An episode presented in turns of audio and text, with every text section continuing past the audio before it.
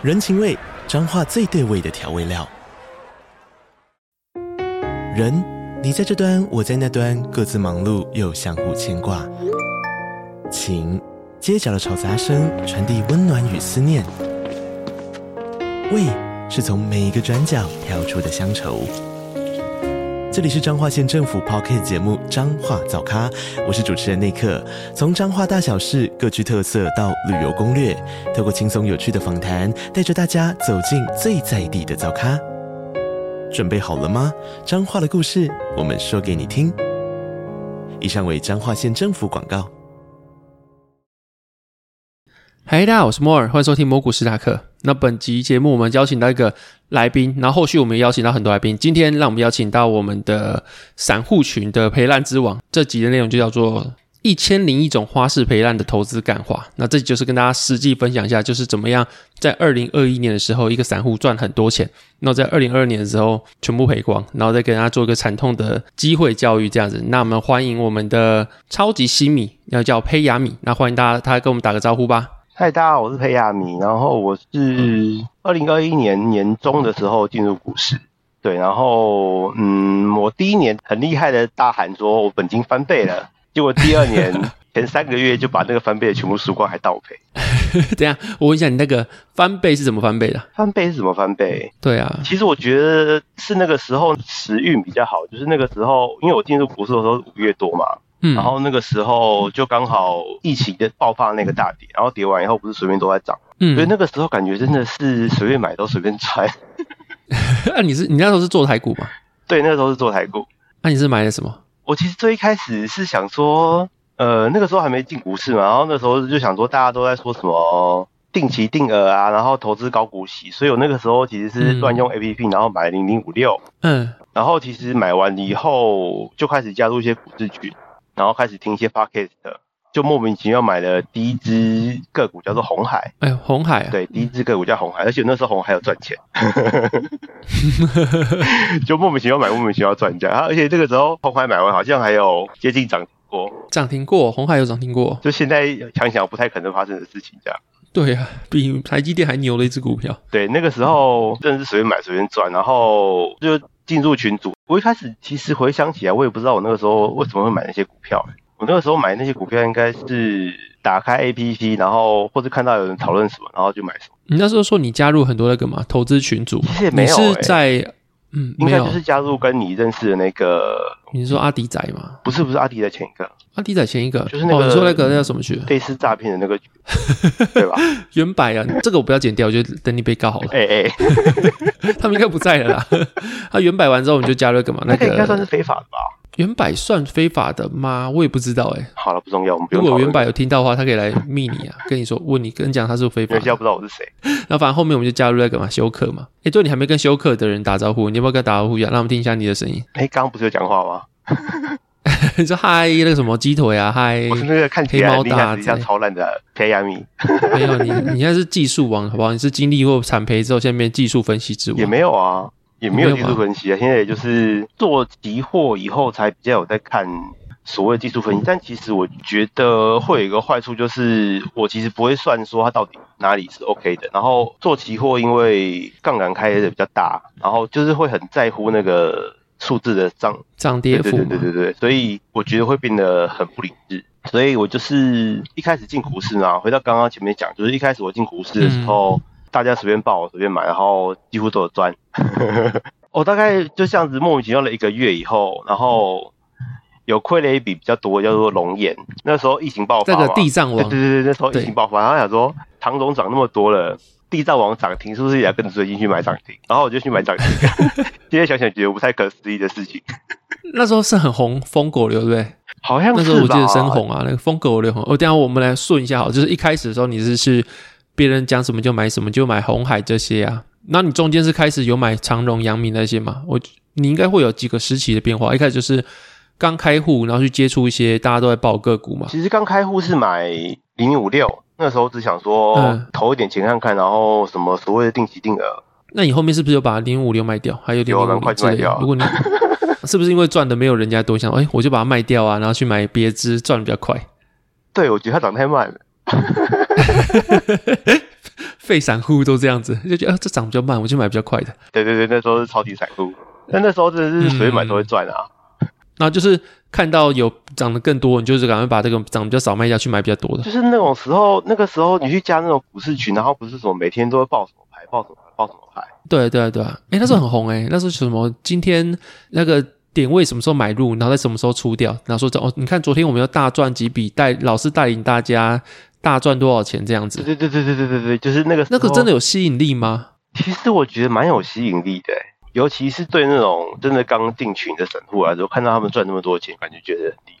哦，所以就会连贯起来，就是你可以买比较不涨的 ETF 就把它卖掉，那会去买那些看起来涨比较多的嘛。然后这样子的话，卖卖卖卖卖卖卖，然后卖掉那些涨比较慢的，然后去买一些涨比较快，最后你就是买到长荣嘛。因为我跟你认识的时候，你好像就是去买那些没有长荣，其实报很短，报很短，所以你其实就是红海，然后后面长荣很短之后，你就直接去买什么，后面就是熔岩。没有那个时候真的就是随便乱买，随便乱玩。我看一下哦，你现在翻你的对账单了吗？对，我其实不用翻，我超好看，我就是一排长荣、阳明这样。我那个时候第一年本金才。哎、欸，好像比现在多哎，没有了，现在更多一点，而且更多一点。我那个时候本金，可是我第一年的，呃，就是从五月多到十二月多，我光卖出的总金额就有八百多万。啊、嗯，卖？你说你说交易量八百多万吗？对对对对，交易量八百多万，就是我想说靠，你怎么赚？对，我要叫你干爹。没有啦，我说是交易量，对，就是、哦、交易量，就是第一年其实很多买买卖卖在那边进出，然后。嗯，感觉是有赚一点，然后就卖掉，然后就看别的股票玩这样。你这样退佣其实蛮多的，你这样八百多万的话，你退佣大概可以多少？你就有没有大概数字啊？我那时候有印象，就是大概可能每个月都有一两万、一两万、两三万之类这样赚。太扯了吧！那时候觉得哇，股市真爽哎，随便赚都可以这样子。我人家网络游戏只是那个钱变得真的钱一样。对对对，我是不是股神啊？哎、欸，靠要，你那个本金。你退佣两万，你就不是退佣了，不是退佣了，每个月退佣。我说那个损益啦，赚的钱。对对对对对。哦，那个月化报酬，对，月化报酬 好。所以你到二零二二年，你这样子赚了，因为你是什么时候开始玩期货了？因为你这样开始尝到甜头之后，你开始加入期货嘛？因为期货你可以用更少的本金去用更大的杠杆。没有期货就是单纯被骗进去的。是谁骗？是我吗？你啊？是我骗你进期货的吗？是的。对啊，所以现在就是一个。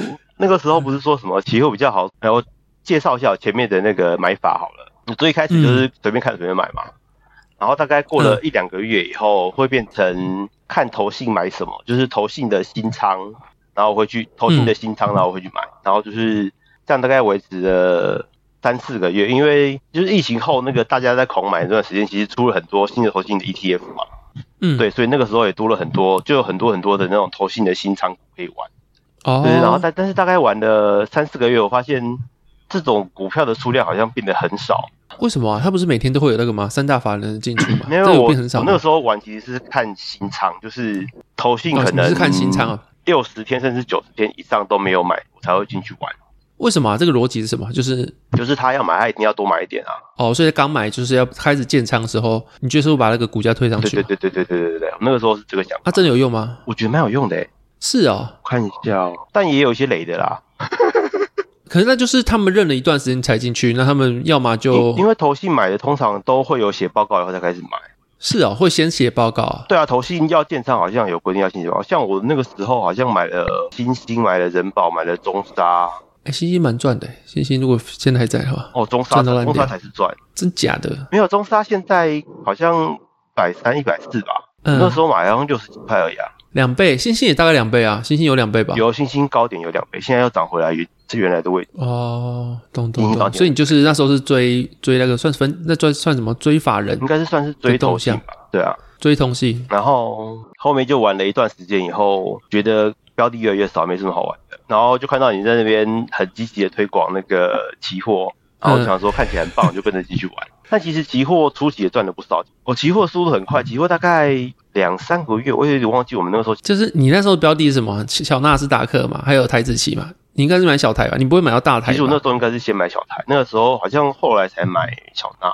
然后我发现我好像找不到我小台的记录。没关系，可恶，所以我应该亏比较少。开始祈祷自己。这样你是不是那个小台亏了？你没算到，其实原本亏更多。因为小台我以前一定是有赚，因为我记得我小不过这样有个问题啊，嗯、就是你小台就没有那个投信的记录了。因为那个时候有在看那个什么施工哦，哦，施工，现在没在看了吗？现在没有，现在越来越懒惰，你知道？懒人投资，嗯，那时候怎样？那个时候就是每天都会追那个施工，因为施工什么，他盘前都会写一些 盘前说法，然后那个时候就可能大概边看，然后边猜那个台股的涨跌或者是点位之类，然后觉得大概两三个礼拜吧，那时候都猜的蛮准，然后觉得自己猜那么准，然后你又在那边玩其实，我想说。自己猜那么准，就去做期货就好啦。感觉做指数更轻松，还不用去每天在那边研究那个嗯嗯，不用这么研究什么，对对，不用研究什么新仓什么，对，你就知道指数靠进去，然后杠杆开的还 OK，其实就还不错。哎，干这个不能讲话。对，你开多少啊？那时候大概本金多少？然后去买小台。那个时候就是只有丢五万多块啊。等下我我科普一下，小台就是那个小台子期嘛，它就是用台湾指数期货，然后一点是五十块，所以说那时候大概是一万六吧，所以那个就是你玩的是价值八十万的股票，但是你大概是用五万块那个时候去玩吧。那时候一万八，你现在是说你可以更大的？对。哎、欸，你这是最后一个留下洗碗的。欸、没有，我小孩那个时候赚不少，赚烂吧？不是啊，你看呐、啊，你如果说六万块进去，然后一万八，那时候就是九十万嘛，所以你就是开十五倍杠杆、欸。对啊，你十五倍杠杆，然后你赚十趴就会是一百五十趴，哎，你赔十趴就直接烂掉、欸，哎。对啊。我们这样回想起来，就当初你我们会觉得赚很大，其实都是赚那个贝塔，就是赚那个大盘来涨跟着涨，其实不是我们的选股能力好还是怎么样之类的。对对对对对对。反正就是你这样子看起来历程就是哦，一开始买，然后那时候盘势好，所以大家都一直在涨，一直在涨，就哦越涨就觉得你现在手上的涨比较少，你就去买涨比较多的，然后涨比较多的时候又买一买，就觉得诶我现在这么省，那我干脆去开一点杠杆好，所以你就去把股票的部位去换成期货部位去开杠杆，然后越跌越大。是吗？然后到最后一刻，我们俩就留下来洗碗这样子。对，应该是，就是那个时候，其实玩期货的时候，你不会意识到它杠杆那么大。对，因为它只要往上涨，就不会想到这是杠杆，因为你只会觉得这是个加钱东西。哦，因为那个时候是存五万进去，但是我其实大概有留二三十万的现金准备，就是洗脑自己说那个不是杠杆，那个没有开很大。嗯，可是你二十万现金在，你就是大概两倍杠杆。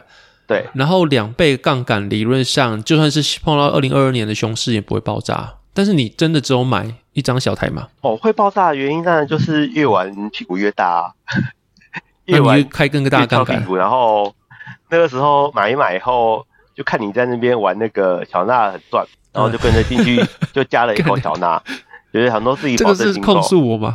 也没有啦，随便讲一下。所以当时不要交到坏朋友，啊、对，不然钱钱会不见。而且，我那个时候不是买那个小纳，对不对？第一口也是有赚一些，然后，嗯，后来有一笔比较大的是乌俄战争，嗯，乌俄战争哦，二零二二年三月，而且那个乌俄战争那个时候，那时候大概一万四吧，一万四千五左右。那个时候我还是靠两口小纳。那本金多少啊？你靠两口小纳，再一口小台，那就是两百多万了。哦，那个时候我可能好像是觉得乌战不会真的打钱，但是那个时候感觉美股跌很多，然后我想说，那我就去低接一口小纳，嗯，然后就那个时候是一口小台，一口小纳，然后又再挂了一口低接的小纳，然后嗯，挂在好像离那个时候三四百点之类的位置，嗯，对，然后想说你挂离那个三四百点还能接到？对啊，因为你知道那个时候我一醒来啊。大概是差了 一千多点吧。你说那天跌一千多点啊？那天小娜哦高可能高低吧，涨变跌，然后这样子来回差一点一千多点。跌都是跌，但那天真假的跌一千多点。那一天有跌一千多点，就是期货有跌一千多点。哎，现在想起来，你看现在这个打底盘，你会觉得跌一千多点是一个什么匪夷所思的股灾？那不然我们真的经历过哎。对啊，我们那个时候一瞬间就是睡觉前下单挂远单，然后睡醒的时候你就看到账面变成负十万。但等于是你挂。比那个点位还低四百点，但晚上隔天起来你还是负五百多点这样子。对，然后大概小纳也是一点是五十块嘛，所以你负五百点就是这样多少钱啊？五千两万五，然后你是两口，所以你那样就会负五万多。对，然后反正最极致的时候好像有跌到一千多点，然后就负到快二十万吧，不太确定。嗯，就那两口的金额。对对对，你后面就没有再玩小娜了嘛？就是那时候赔完之后，就是它有跌下去，然后它又有涨回去，但涨到一小段的时候，就很手辣的把它卖掉了。你就卖掉了？对，然后那两口就是亏了十五万。不对，我小娜是有玩了四口总共。你那时候玩到四口，那就是是两次的两口，然后总共亏了二十二万。大概就是把二零二一年的都输回去嘛。对，二零二一年加小台赚的，然后还有个股赚的输回去，然后再多输一点，嗯、再多输一点。对，反正二零二一年的那个股市有赚，所以你就开始去开杠杆玩期货，因为期货的杠杆其实比较好控制。然后你二二年的时候就杠杆开比较大嘛，然后那时候因为会觉得说有个锚定效应，就是那时候的小纳大概是一万六左右，那跌到一万四就是够便宜了嘛，也跌了十五二十趴了，所以你就真的是开更大杠杆去杠杆抄底，那就最后就把那个全部都输回去。对，你那时候怎么会想要杠杆抄底啊？就想不开啊，加仓这种事情，就是你觉得哎，好像还有钱可以再再加一口好了。哦，那你现在现在有知道大聘了吗？从你进股市到现在，现在加上未实现差不多是平衡，多赚一点这样，多赚一点。就是如果从进股市来算，我那这样我总结刚历程就是你最后杠杆抄底就就挂掉，然后你发现其实自己是多赔的。你后面怎么调试你的心态？就是你发现哎，干你都赔光光了。后面怎么调试？没有，后面就是一直洗脑说自己二零二一年有赚，然后一直不敢去看那个期货的计算机。对，嗯，因为那个永丰的期货，其实它不能看三个月前的期货单，所以你其实会看不到自己钱到底是赚多少，你只会记得自己好像有赔一笔很大笔的。嗯，对对对对。然后后来就没什么玩，其实期货都玩的比较熟了，就是一口一口。嗯，那你现在的部位大概是怎么样？我现在的部位，我现在就今年年初又赔了一笔，然后我就不想玩期货了。你赔什么啊？这又赔一、欸，你蛮厉害的，就是你，你可以赔了一整年，就干年初之后还有勇气再继续靠一笔期货。哦，就对啊，就年初的时候想说啊，再去玩期货，然后又去看了一下，然后又跑去加那个期货的群，然后就有在操作。哦，然后就好像你是玩什么商品啊？就一口小台而已。哦。啊，为什么要赔啊？你那时候杠杆开很大吗？其实就一口而已啊，但那个时候就是看错，然后不肯认赔啊，然后就被上勾拳。哦，其实我觉得不一定要认赔，就是如果你是指数型期货，不一定要认赔。但是我都是空单，应该主要还是你的杠杆太大吧？你你是空单呢？空单，而且杠杆很大。你怎么敢塞指数空单呢？你怎么敢塞空单？跟他讲。哦，那个时候是就最近啊，年初的时候啊。不是涨很快吗？好像那时候觉得它不会过一万五吧，所以就把空单下在接近一万五的地方，然后就被靠上去了。幸好你有止损呢，不然的话你现在也吃一千点了，你也被高一千点。对。啊，你二二年的时候有塞过空单吗？二二年好像几乎没有塞空单，你这样说。那是反而是二三年最后才塞空单，就超级散户思维。靠腰，你就是那个散户指标啊！你做多的时候 就是留下来洗碗的时候，你塞空单的时候也是空军留下来洗碗的时候。哎，但不要叫我，我个股还好啊。啊，对，个股还好，但是你不像你这个进期货时间点是二零二一年的十二月，然后你塞空单的时间点是二三年的一二月，对，都是一个很很精准的时间点，留下来洗碗的时间点。对，反正就是刚刚有整理过嘛，到后面你开比较大杠杆，然后没有止损，然后到二零二三年的年初又赔了一笔。那你到这段时间，你如果总结这个事件下来的话，你觉得你进股市赚钱跟赔钱的体悟是什么？跟你现在统整下来这些的经验之后，你现在是用什么的逻辑去做操作？我觉得是杠杆开太大的时候会变得很不理智。嗯。因为实际上像你刚刚说的，就是你期货如果杠杆开不大，你就是硬凹多单，其实是可以撑过去的。对，也无所谓啊。对，但就是你杠杆开大的时候，你就会不得不停损，然后停损以后，你可能转头它就涨回去了，或者转头它就跌下去了，这样。嗯。但个股如果你不开杠杆的话，就是反正凹单嘛。对啊，凹单啊。可是我觉得个股凹单。是可以，是可也是不可以啊，就是看你的怎么配置。如果你真的是配二十只的话，你凹单无所谓啊，你的最大跌幅就是五趴而已啊。哦，对啊，下市就五趴而已啊。对啊，啊，就是看你，如果你今天说你三只你还凹的话，那三乘三也是蛮痛的呢。嗯，但我二零二二年其实还是有玩一些现股，然后还是有赚一点。哦，不对，我发现好像不是我玩的。算了，我知道。不是你玩的吧？赚钱的都不是自己选的股。有啦，有赚钱啦，只是赚的那个 呃量差很多而已。我们就是散户代表，然后这集就是个散户聊干话，然后也是跟大家聊，就是一般散户都是怎么样去经历二一二二年那个牛熊，还有现在被教训多惨的体悟，就是一个很很写实的一个大众的想法。那就是。如果是你现在啦，你现在加入股市，你要选一只股票，你会怎么选出来？比如说你会看什么产业报告，或是你会看什么？哦，现在新闻有什么大趋势，然后你才会选定这些股票，然后你会决定买多少仓。你有这样子的一套的交易逻辑吗？或是你要选择你用期货，或是现股那个交易逻辑会不会不一样？其实我现在变成超级散户代表啊，定期定额零零六二零八。为什么？你已经对股市失去爱，你就被渣男教训。差不多哦。其实你的那个，我不知道你的月薪你要不要投，但是其实你的薪资来说，你六二零八其实应该也不错吧？我记得。其实我月薪也没有很高啊。你工程师呢？没有啊，因为我要养家，就是给家用蛮多的。那这样你怎么会选择六二零八？你的题目是什么？你就是你当初怎么样选择这个思路逻辑是什么？我想说，我好像跟大家讲说要定期定个六二零八蛮久，然后自己没有操作过，是不是该试试看？哦，那你是用多少趴部位去定期定额，或者是你一个月定期定额多少钱？嗯，大概薪水的三成吧。哇，那个九万块，九万块很大，你知道吗？反正就三成六六零八，然后剩下七成还要扣掉养家的费用之后，你现在还有那个吗？主动选股的部分吗？有啊，主动选股大部分其实是靠之前很多赚的钱，嗯、然后可能会有多一点点，嗯、因为扣掉六六零八加上家用，不加上年终之类的额外奖金的话，可能就是只有五千到一万之类的。你说每个月一万块吗？对，就是扣掉家用跟杂志。你是真的申请每个月扣一万，然后真的去直接投六二零八这样？没有，每个月扣一万八，一万八六二零八。对，这样你扣蛮多的呢。我想说要完全平均它的那个，所以我就是哦，成本平滑化对不对？对，所以我就，所以我其实是三天扣一次两千块，三天扣一次两千块。对，所以一个月大概是一万八，因为它好像会少一点啊，就是永丰的那个很不友善。为什么不友善？我不知道哎、欸，他定期定额，然后你设了两千嘛。但他每次都只会买到一千八百多、嗯、哦，懂？没有，他是买股数吧？其实我不太确定，因为我没有在定期，但是应该是买股数吧。就是、反正我没劝人家定期定额，所以无所谓。话不是这么说，那是你的劝的。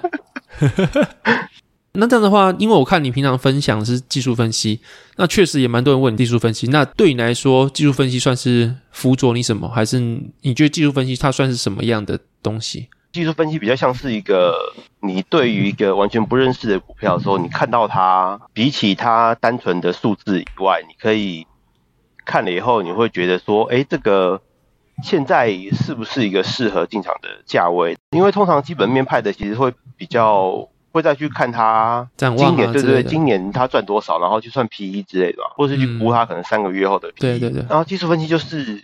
你可以一打开这个图的时候，你就看到说，哎，你觉得它接下来比较有可能往上还是往下走，或是它大概会走到哪个位置？嗯，就是给你一个方向或者一个观点，对对对对，就是哦，它有比较高的几率是往上往下。如果是以书上来讲的话，对。但是技术分析它应该也是要搭配其他东西用啊，就是比如说像讲的，嗯、如果说我真的进去的点造几率，但是你你要配合你的出场造几率的嘛，对啊，或是你的杠杆造造几率的嘛，对啊。如果你最后就是干进去的时候，我造我的几率，但是出来的时候好痛，不想看。那这还是对啊。然后技术分析也不一定说你技术分析就只能照技术分析，比如说你可以基基本面加技术分析嘛，就是你真的透过基本面选完股之后，然后再用技术分析去做进场的设置也是可以的。但你知道最好笑的事情就是，你进去的时候常常会不照自己的想法做。啊，进去的时候不照，我我能够理解是出场不照，因为你真的如果亏损的话不会想照，或是你真的涨的时候想说我是会离场的时候会不会错过其他涨幅，但是为什么进场的时候会不照啊？哦，呃，不是不是进场不是不照，就是你在操作的时候不一定会真的照着你的那个技术分析去做。为什么啊？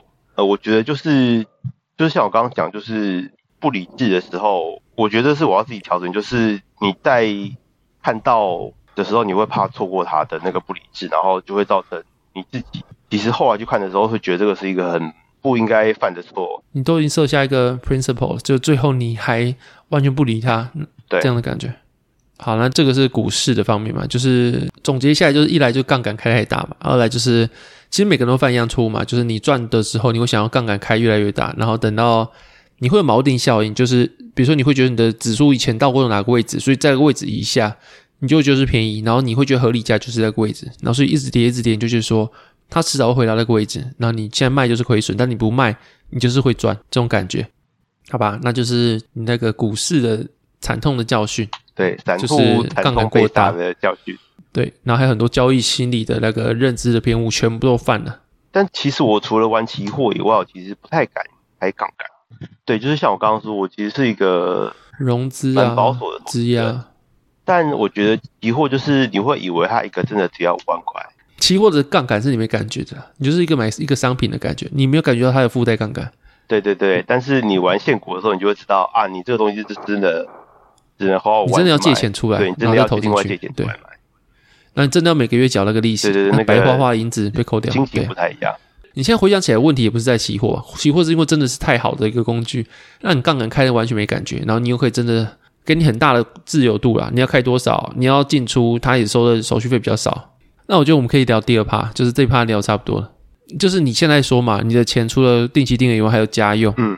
那我 Podcast 啊，或是我的粉专有分享，就是最近有诈骗的故事嘛。嗯。你你有想要聊这块？没有的话，我们可以不要聊这块。就是可以啊，可以啊。就如果你的家人如果说也也是你必须去支出，比如说你可能是薪水，那你可能要应付突如其来意外，比如说家人被诈骗啊，或怎么样之类的。哦，还好。你会怎么看待这些？我爸被诈骗，嗯、他会出自己的钱，他跟我一样算是保守。你不会因为他被诈骗，你需要花一些开支在他身上吗？嗯，理论上是要哦，因为我们家有四个小孩，嗯，所以他实际上被诈骗以后，他真的没钱，一分四等分，他不太敢全部跟我要，那怎么办？就是会跟我要，然后可能跟全部家人一起要。哦，是哦，很棒呢，可以分担你爸被诈骗的钱，这个意思吗？家里兄弟够多的，但他其实他其实被诈骗的时候，他是。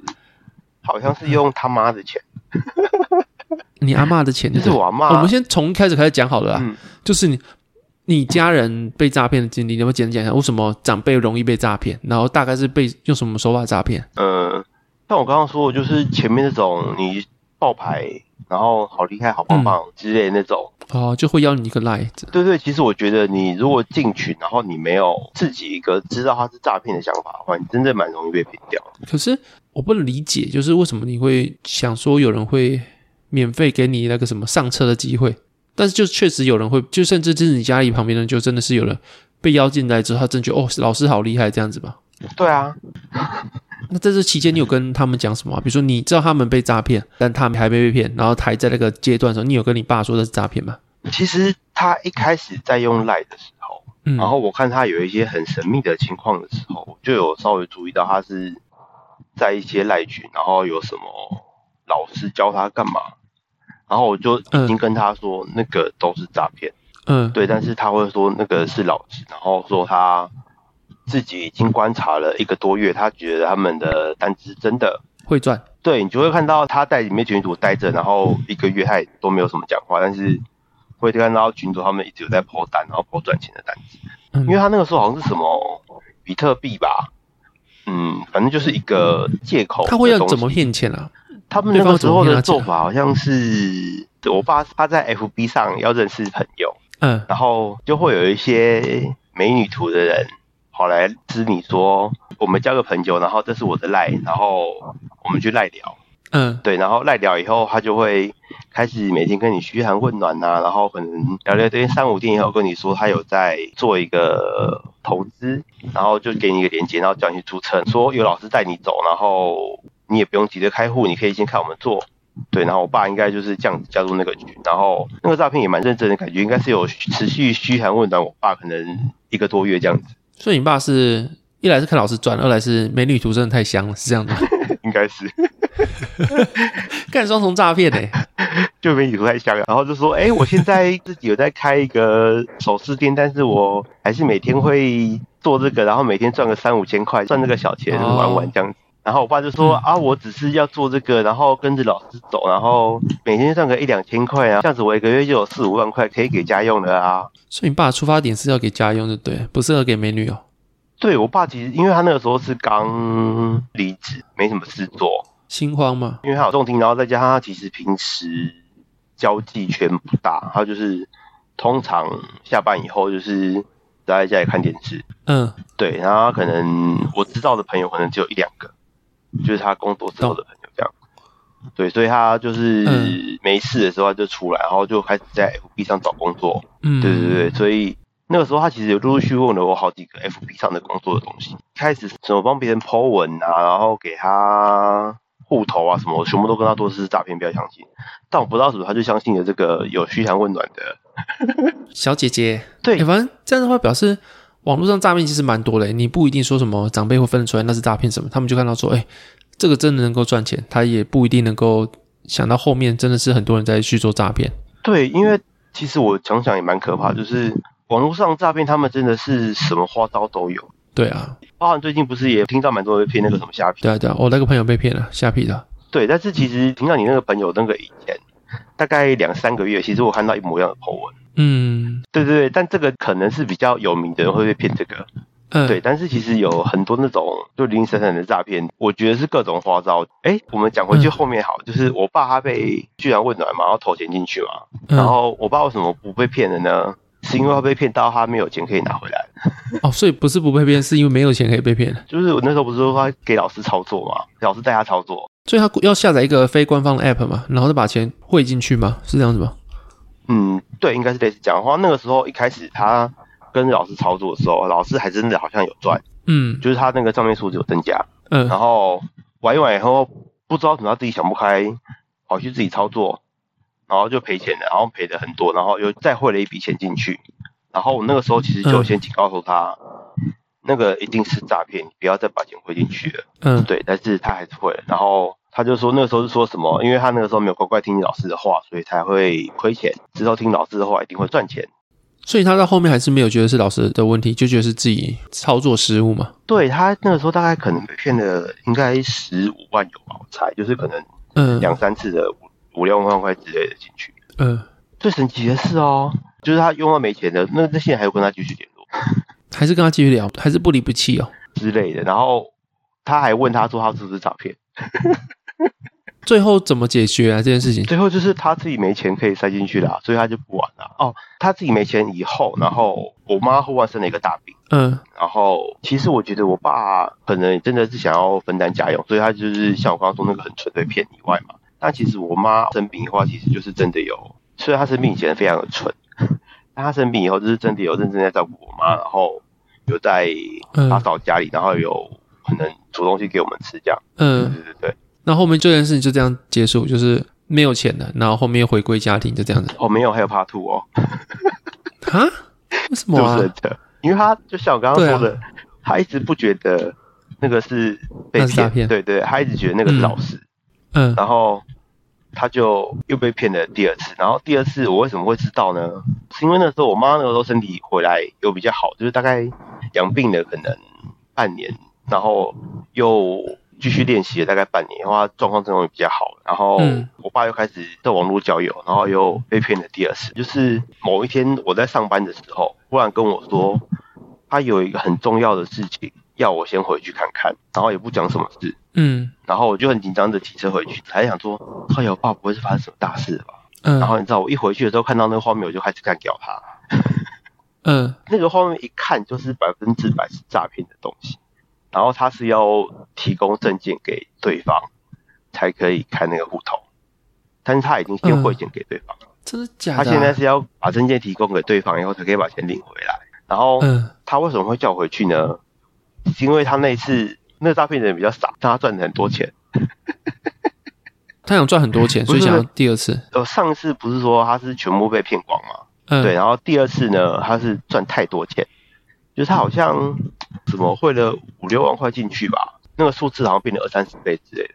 嗯，就是。然后我爸就很紧张跟我说：“哎、欸，你看我赚了这么多钱，我要把它用出来，但是他现在不给我用，还要叫我用什么身份证之类的，啊，你帮我用一下。”然后我就开始骂他，然后骂完后我跟他说。你这个钱绝对提不出来。然后我骂完他用完以后，我就回公司了。嗯，我公司下班以后回来，他就跟我说：“哎、欸，这个钱提不出来。”他那个人跟我说：“如果你要把钱提出来的话，你要再给他多少钱？” 反正是他就是让你有赚，但是你提不出来那个钱呢。对，然后他就跟你说：“你要把钱提出来，你要再给我多少钱才可以把钱提出来？”我就跟他说：“你看我刚刚是不是跟你说这个是诈骗？”然后我就立刻把他带去警察局，叫他去做笔录，跟他说被诈骗了。嗯。那、啊、钱最后有追回来吗？这几次？嗯，第一次因为没有报警，所以没有追回来。然后第二次有报警，其实有抓到一个人头，嗯，然后那个人头好像有被判刑，然后有赔一些钱，但我不确定到底是赔几趴了，反正就是有赔。因为他那个时候汇钱也很奇妙，那个时候汇钱好像也是一个账户汇多少钱，然后给好几个户头，但我爸竟然不会觉得奇怪。嗯，反正这种钱就是你不可能全部拿回来，对不对？对，就是因为那个人也是受灾户。你说对方也是受害户？对啊，就是会有人头户啊。啊，所以他是账户被拿走，但他不是诈骗的，他只是刚好账户被盗用。不确定他账户怎么样，反正我相信那个钱一定不是他真的收走。嗯，但是因为警方他们百分之百的查到只有这个户头嘛，嗯，然后这个户头的人被申报以后，他们就会被叫去检察官之类，然后就会被判，然后他就会依照可能有报警的那些人，然后去跟他谈说，还要把钱还给多少。了解，对对对。那你这样有这种经验，长辈被诈骗经验的话，你能够发觉长辈被诈骗的早期迹象吗？可以看得出来吗？长辈被诈骗的早期迹象，就是你跟他如果不跟你讲话，你能够发现吗？还是一定要他真的说哪天像你讲的一样，他真的叫你把帮他把钱拿出来，你才知道他被诈骗了？还是他之前就会有什么迹象，会让你觉得他好像被诈骗？我爸其实蛮明显的，但痛苦的是我没有办法阻止他。为什么没办法阻止他？就是他不会相信你嘛？对，就是呃，我刚刚提到我们家有四个小孩，嗯，就我们家四个小孩，还有我妈，还有我阿姨都跟他说这个是诈骗，他不相信。唉，那这样的话好像也没办法，因为这是对，你就是他的钱，你也没办法帮他阻止啊，他也是他的钱啊。对，你就是只能看着他被骗。唉，这样子蛮蛮辛苦嘞。对啊，呃，有可能是因为我爸比较固执啊，因为他毕竟是你知道老男人。嗯，其实我爸电脑比较不好，而且还有比较老的老化，所以他其实会问我东西。但是我其实就有跟他讲过那是诈骗，但是他汇钱这件事我是没有办法控制他的。对啊，对，所以他要怎么把钱汇出去没有办法。但讲起来也蛮无奈的哦，就是你知道你一个长辈他很容易被诈骗，但是其实你也没办法做什么事。如果你真的要做什么强制性的事，其实你也是要违法才有办法让他真的不能汇钱或者不被诈骗。但这种事你又不能做。我跟你讲更傻眼的另外一件事，嗯，更傻眼的另外一件事就是，他不是被诈骗完那个以后，嗯，然后他后来又跑去开那种地企，你知道地企吗？那什么东西？就是我们不是有那个政府的期货吗？嗯，然后政府期货以外，其实会有另外在做所谓的地企，就是它是类似外汇场外的期货吗？啊，场外的期货吗？呃，我不太确定那个到底是什么，但是那个好像真的是可以出入境的。那它的商品是什么？就是一样是类似那种小闹小台，然后老师会带他做，老师会在定点的时候教他做这个东西，然后嗯，老师看起来会带真的有赚钱。呃，但是那个地契本身，它就是一样，像我刚刚说，就是你进去一个里面开户嘛，然后汇钱进去。但它跟台湾的期货比较特别，是它手续费真的比较低，然后它杠杆开到爆炸高。但是真的是用手机吗？还是你要什么操作？电脑？好像手机跟电脑都可以，就是他们真的是有一个东西在里面做，只是它是真的能够出入金哦，真的可以出入金，但是听说会有可能被吃掉。可这就是平台商哎、欸，这是一个。没有受到管制的平台商，对，他诈骗的方法是什么？就像我刚刚说，就是老师带你做，啊，老师老师带你做，所以他就是另外一个没有受到监管的平台。我就不确定他是不是诈骗了，但是这种东西没有受到监管，那就是他是非法，问题就会有。对，所以你真的要下单，你真的要做股票或者期货，至少你就是要选合法的。但他们比较特别的是，他们会类似外汇平台，他们有什么更多商品，零点零一口、零点哦税股之类的嘛？口，嗯，就是。对，他就是他开口的那个钱就只要零点零一美就可以开一口。你说他一口零点零一美而已啊？就是他最小单位可以开到零点零，所以他诈骗方式就是他可能也不算是诈骗，我不太确定到底算什算。他说效率嘛，他的价格是对标现在的市场，对，对，是对标市场，所以就是可能是要你去帮他推上去嘛，不然的话，他就只是纯粹是一个没有做监管的平台就对了。对啊，但他可以耍赖啊。哦，不给你出金呢、哦？就是你输的算你的，但是如果你赢太多，不给你出金，对他一定会赚、哦。了解，还反正就是不被监管的东西，还是会有人为的问题、啊。对对对对对对对。监管的都有了，何况没监管？有财报的那些公司都有可能造假，何况那种不监管的平台，他要不要给你金，你也不知道。对，但我爸玩一玩以后，嗯、我不太确定他是输光还是怎么样，反正他后来有跑回来开期货，但期货玩完感觉是也输光了。然后就没什么在看那些股市的东西啊，所以现在是处于一个没有什么在看股市的情况。对，他现在就处于就在家追剧，然后照顾我妈。好了，希望是一切都风平浪静啊，就是因为有这样子的长辈，其实老实说也会心累。对，你知道诈骗，你也不能够这样。那那今天如果我们要收尾，嗯、那在股市这趴跟在讲长辈诈骗这趴，我们有两趴嘛？那股市这趴，你有觉得有什么？做股市一定要注意的，然后跟什么事情是不能做，你有没有这样子的简化的话的体悟？嗯，我觉得就控制风险，就是嗯，前面讲的杠杆不要开太大，嗯，但你要自己自己知道自己的杠杆开太大是到什么程度，因为我觉得每个人对风险的这种抵抗跟想法是有差距的。因为像我其实最刚开始进股市的时候，嗯，那个时候我其实看到一档股市可能只要有赔钱，我就会觉得怪怪的，嗯，然后慢慢其实玩期货以后。就会觉得没有赔太多，好像也还好。这感觉不是一个很正常的训练方式。反正就是你的耐受度是随着你参与市场越久，慢慢增加了。呃，对，然后可能也跟每个人自己的耐受度有关了。我觉得不一定你被锻炼过以后就会有变化。嗯，就是你很难去马上知道你适合什么样的商品，跟你适合什么样的方式。但是你就是杠杆越少。你可以越有更久的时间认识自己，那你杠杆真的开始爆发，你可能还没认识自己，你就先出场了。嗯，对。所以我觉得一开始应该慢慢来啊。嗯，就是给真的投资新手的建议的话，真的就是刚开始先定期定额好了。嗯嗯，后面你真的真的懂了之后，你再开始做你的操作，然后那个部位也不要说什么百分之百主动操作，你可以可能分个三层自己主动操作，五层慢慢拉上来。对，我觉得你可能刚开始可以五层五层。就一部分定期定额，嗯、一开始要叫你去看财报什么的，应该是蛮痛苦的。反正就是指数是最安全的、啊。如果你真的不看财报的话，那就是指数啊。哎、欸，你一开始会看财报吗？我不会啊，我到现在还是只做指数跟大宗商品、啊，对吧？我做债券啊，我就是不想看财报啊。所以你只有做长荣？对，我不太做个股哦。长荣、阳明啊，然后那时候做什么？我看一下，美琪玛嘛，然后星星啊。哦，对嘛。哎、欸，你为什么会做美琪玛跟星星啊？电动车啊，电动车电池啊，储能装置啊。然后你怎么，你那个时候怎么算它的？我是算它 PE 啦，其实我是算对，但是我会被洗掉。哦、但我那个被洗掉也其实是因为我有设定说我听损就是十帕。哦。它到十帕的时候我就被洗掉之后，它就涨两倍了。我懂。但我觉得那个就没办法，因为它是被洗掉。对啊，那国巨也是被洗掉，但国巨国巨有下后面还是往下跌一段。对，对啊，所以那就嗯，那我所以我觉得我我就是做大宗商品。因为我不喜欢看财报，那我自己就我没有比人家花更多时间看，所以我就我就去做大宗商品嘛。嗯嗯，对，那个就是我比较擅长的地方。那这个是股市的部分。那家里长辈被诈骗，你觉得有办法去防范吗？或是你有什么？我觉得说，当你长辈有可能被诈骗的迹象的话，你觉得你应该做什么事情？或者听众朋友应该做什么事情？嗯，我觉得你应该尽量让他没有办法接触这些东西，不要让有能够接触的环境。但很难呢，你有不可能限制长辈上网，你可能上个脸书就可以看到啦。对啊，因为我觉得当他真的遇到，然后他相信的时候，你已经没有办法把他拉回来。那可能就是在过程中，你可以请公权力介入吧，就请警察啊，或者你知道他诈骗啊，你赶快给他知道说有什么东西诈骗，有什么哪些案例。那如果真的有疑惑的话，可能就是先带到警察局。哦，对，就是如果你确定他已经有汇钱给对方了，嗯，然后你确定那个钱拿不回来，确定他是诈骗的时候，你可以去报警。这个确定是有用的。嗯，长辈基本上，我觉得他也会相信说这个是诈骗，因为警察会跟他说这是诈骗。我觉得警察说的话，是自己说的话有用蛮多的。是啦，那个身边人讲的话，通常都是比较不听的话。对，反正就是你就是找一个时间，一定要让公权力介入了，因为公权力一定比身边的子女长辈还要信。对。